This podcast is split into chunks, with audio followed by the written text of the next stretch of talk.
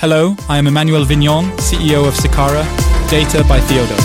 Every week on Morning Data Chat, I welcome an expert who talks to us about a data use case, the challenges they have overcome, and shares their learnings. Hello, everyone. Today, I am very pleased to welcome Nicolas Silberman. Hello, Nicolas. Hello, Emmanuel. Nicolas, you are the head of the Digital Factory at BPI. You are also a co-founder of the TechRocks community. At BPI, you lead a team of about 300 collaborators, both internal and external. Can you just tell us about your mission at BPI? The mission of the Digital Factory at BPI France is to create the best digital banking experience in service of the French economy and therefore to offer services and products for our clients, whether they are entrepreneurs, small business owners, SMEs, banking advisors, BPI France business managers, financing managers, regions, support networks, and even to a lesser extent, the general public. Excellent. And what do you want to talk to us about today, Nicolas? Today, around the mission of the Digital Factory, and even the mission of BPI France, there's a topic about experience. And for the experience, we did a POC with LLMs, which I would really like to discuss with you today. Okay, so LLMs include generative AI behind them. How does it work at BPI when you want to launch an initiative on LLMs and generative AI? I imagine that President Nicolas Dufour must be interested in this topic. What does Nicolas Dufour do? Does he go directly to Nicolas Silberman and say, make me a POC? Almost. It's a topic that's on everyone's lips everywhere. Not just at BPI France, obviously. It's a very, very, very visible subject. We all know it. We all know it because of ChatGPT, of course. And we try to see how we can move forward or how we can make something relevant out of it. I imagine on the investment side, all the startups, all the files that we can see, there must be a lot of topics around Gen AI. Do you actually get inspired by the files you see to do your internal POCs to find the right topic? Us, no, or at least in our monitoring, but not through official channels because there's a real separation between financing. So there are still things we don't see everything, but there are still a lot of things that stand out because we have to do this monitoring work. And when Nicolas Dufour tells us that we have to think about artificial intelligence, what does artificial intelligence bring us every day in our work? Or for our clients. He addresses it to all the departments at BPI France. So both the IT department, which is going to work on a lot of projects for the employees to better understand, know, access, process, organize data, but also to digital, so to the digital factory to talk about our client's experience. What can we improve? How can we move forward? And from there, we ask ourselves, what do we do? So I imagine that there have been several initiatives within BPI. Could you say how many there are today, or are there so many that you don't necessarily count them? There are a lot. I don't know if we have listed them all. We do have a somewhat complex environment, which is that we have very sensitive data, personal data, banking data. So all of that is covered by secrecy. And we talk a lot about tools, including ChatGPT, but all the others where the hosting is regularly on American soil or at least in a framework that is not secure enough to meet our regulatory obligations. So we would like to do much more. First, we need to find the environment that allows us to really enjoy ourselves clearly. But there are several. We even reorganized to have a lead on artificial intelligence topics to drive or initiate a number of initiatives. And is this lead operated by the Digital Factory? The lead is even at the level of digital, and we are going to work with him with all the resources of the Digital Factory. The Digital Factory is a set of skills in product development, data, hosting, and design at the service of the various digital professions and BPI France and for all types of innovation. And that's what we wanted to do to answer the question what can we do with AI? How can we stay focused on our most important point? We are obsessed with the user experience. How to go further than a chatbot to whom we ask questions to find out what is the best offer for me. All right, last question before we delve into the specifics of what you've done. Have you implemented a mechanism at BPI to prevent different departments from conducting the same POC or experiment, thereby duplicating efforts and wasting time invested in these technologies? Yes, overall, we have made sure that everyone can launch initiatives around AI because it's a topic on which we need to test without too many barriers, except for regulatory ones. But there were obviously synchronization points to explain a bit about the topics we were working on, which allowed us to avoid doing the same work twice or to share experiences as quickly as possible and focus on one topic or another. There seems to be a real letting go from what you describe, a release by BPI to foster creativity, to ensure that many people create. Is this something you would recommend to everyone, or is it specific to BPI that one must be able to create?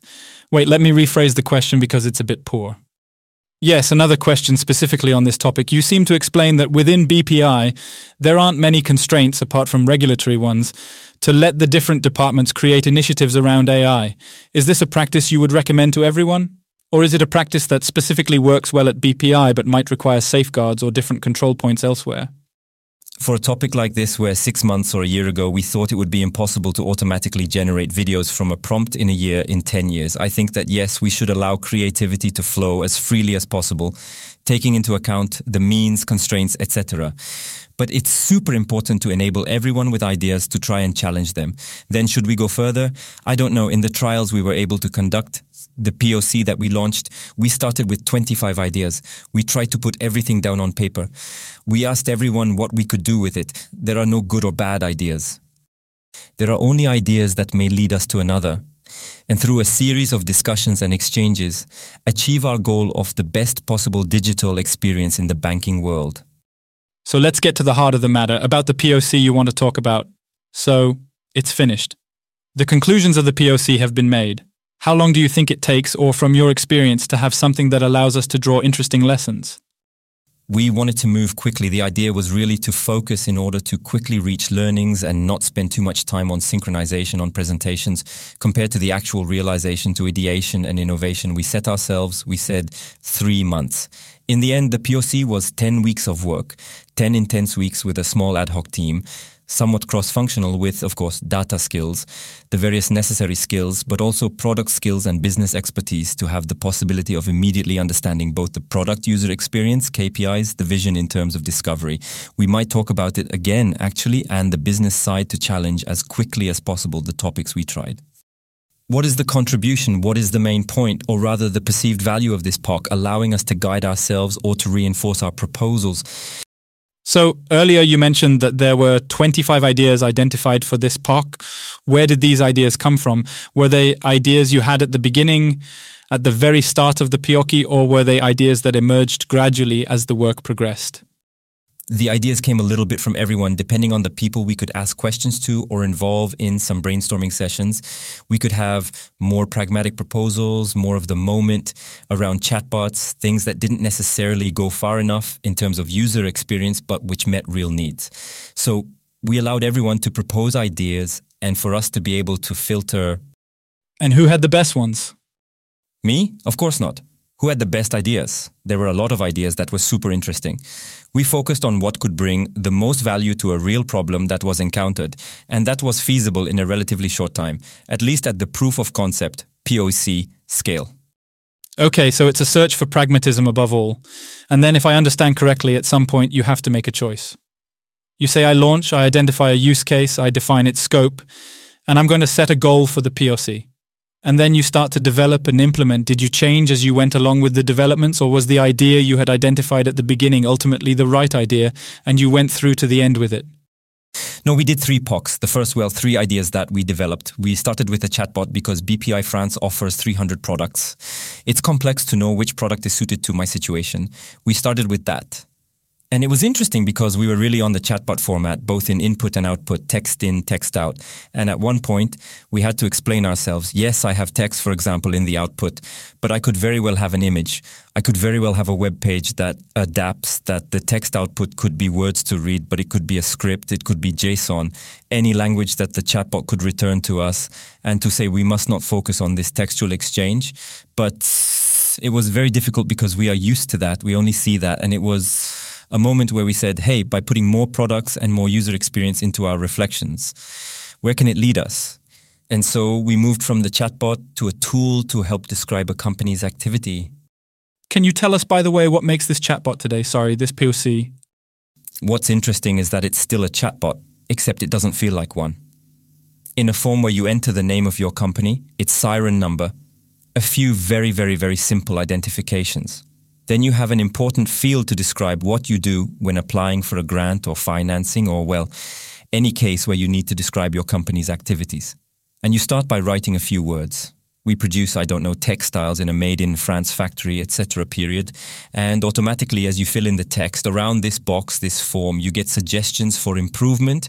Did you specify the number of employees? Did you explain the number of industrial production sites?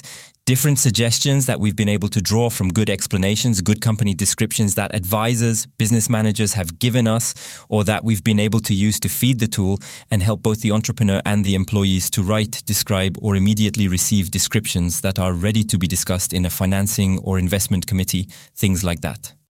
Today, is it a big hassle for business managers to go back and forth with entrepreneurs to get a sufficiently rich description of the activity for it to be reviewed in committee? Absolutely. And at all levels, whether it's the very entrepreneurial startup side or when you're a first time entrepreneur who isn't used to making this type of description, you might focus on the product while forgetting to explain everything else, which is important when we talk about financing in the field. I want to go back to how the POC was conducted at BPI. How do you manage in a time frame of just 10 weeks, which is extremely short, to discuss and make quick decisions to say, I'll do a first pocket, a second pocket, and a third POC? How do you do that? What kind of routine do you have? Do you talk like every day with everyone in the room? We are always with everyone in the room, whether it's every day or not quite every day. We had to set up sync points, weekly demos, but through other asynchronous tools, messaging to be able to obviously get into did everyone play along with that? Like the business units didn't tell you, sorry, I have a committee this, a committee that I can't come. How do you manage to mobilize all these people? It seems like it can only work if everyone plays along and you have a lot of people. You have technical people, business people, probably regulatory people who also come to shake things up a bit with all this creativity it's very specific to the organization of BPI France and digital at BPI France. In digital, we have business pilots who are collaborators from all the directions of BPI France who are doubly attached to their direction and to digital. So we can involve them much more easily in our mission to transform BPI France on topics like this because it concerns them and they know that it will eventually concern their direction no matter which direction they are part of. So managing to tell them we're going to innovate together. I'm taking you with us. It's not a tech issue. It's a business, trade, product issue. It's the user experience. That's what's important. It's the NPS. It's satisfaction. It's going to be all these indicators of how, once again, we propose we create the best possible digital banking experience in the service of the French economy. And then we get everyone on board and they are super happy. After two years of a project like this, I don't know, but 10 weeks, we go all out because we know that we immediately see things, we test, we have less formality in respecting the work methods that we can have on agility, etc. It could be the subject of another podcast very clearly. So we test, test, and learn. We constantly improve or we scrap without any personal impact or decision because, in fact, we know that we are all learning together, and that's what's important. It's this learning that then allows us to come up with something that we are proud to present this result, this POC Excellent. Listen, last question. What are you going to do with this POC? That's an excellent question. We're thrilled with this POC because we can see what we can bring to the table, which goes far beyond just a chatbot and basic interaction, but is equally important. This allowed us to really demonstrate how it wasn't just a tech issue, as I've already mentioned, and thus to accelerate a technical environment in terms of solutions to really play at scale with much larger and more relevant production data. And once we have this foundation in place in terms of hosting solutions and implemented LLM, in terms of respecting personal fiscal data, etc., then we can start to integrate solutions, ideas, and needs in terms of generative AI into each of our projects, and particularly to reuse this POCI, which clearly makes sense. It would need to be improved a bit because overall we had four criteria for results. We had a very good result, an okay result, a result that needed reworking, and a completely off topic failed result we were at 25% good descriptions and about 60 65% results that needed reworking. Okay, but needing rework. So it's not bad for 10 weeks with data that was completely anonymized because that was also one of the challenges to manage to have something that, upon human rereading by a collaborator whose job it is, would think it's still good. It already saves one file out of four, knowing that we have insane margins for improvement, which immediately afterwards improves the user experience. The business manager is one of our users, our clients. We're going to go into that. Excellent. Listen, thank you very much, Nicolas. I take away three things as we usually do in this podcast. The first thing is that you're doing three POCs in one. So you have a product discovery logic that is extremely important. That's really something to keep. The second interesting learning is that it takes a bit of time, but not six months. Your learning is 10 weeks. In 10 weeks, we can do things. It gives time to dig technically and to allow the possibility to pivot, to change, to improve, and to evolve towards something that will truly add value. And the third learning is the organizational aspect. You were talking about a lead who coordinates initiatives at the scale of BPI to stimulate creativity wherever it may be. And a bit later in the podcast, the business pilot who is seconded to BPI's digital factory. And that's what really allows us to mobilize the business sectors and ensure that the initiatives are value adding. Thank you. Thank you.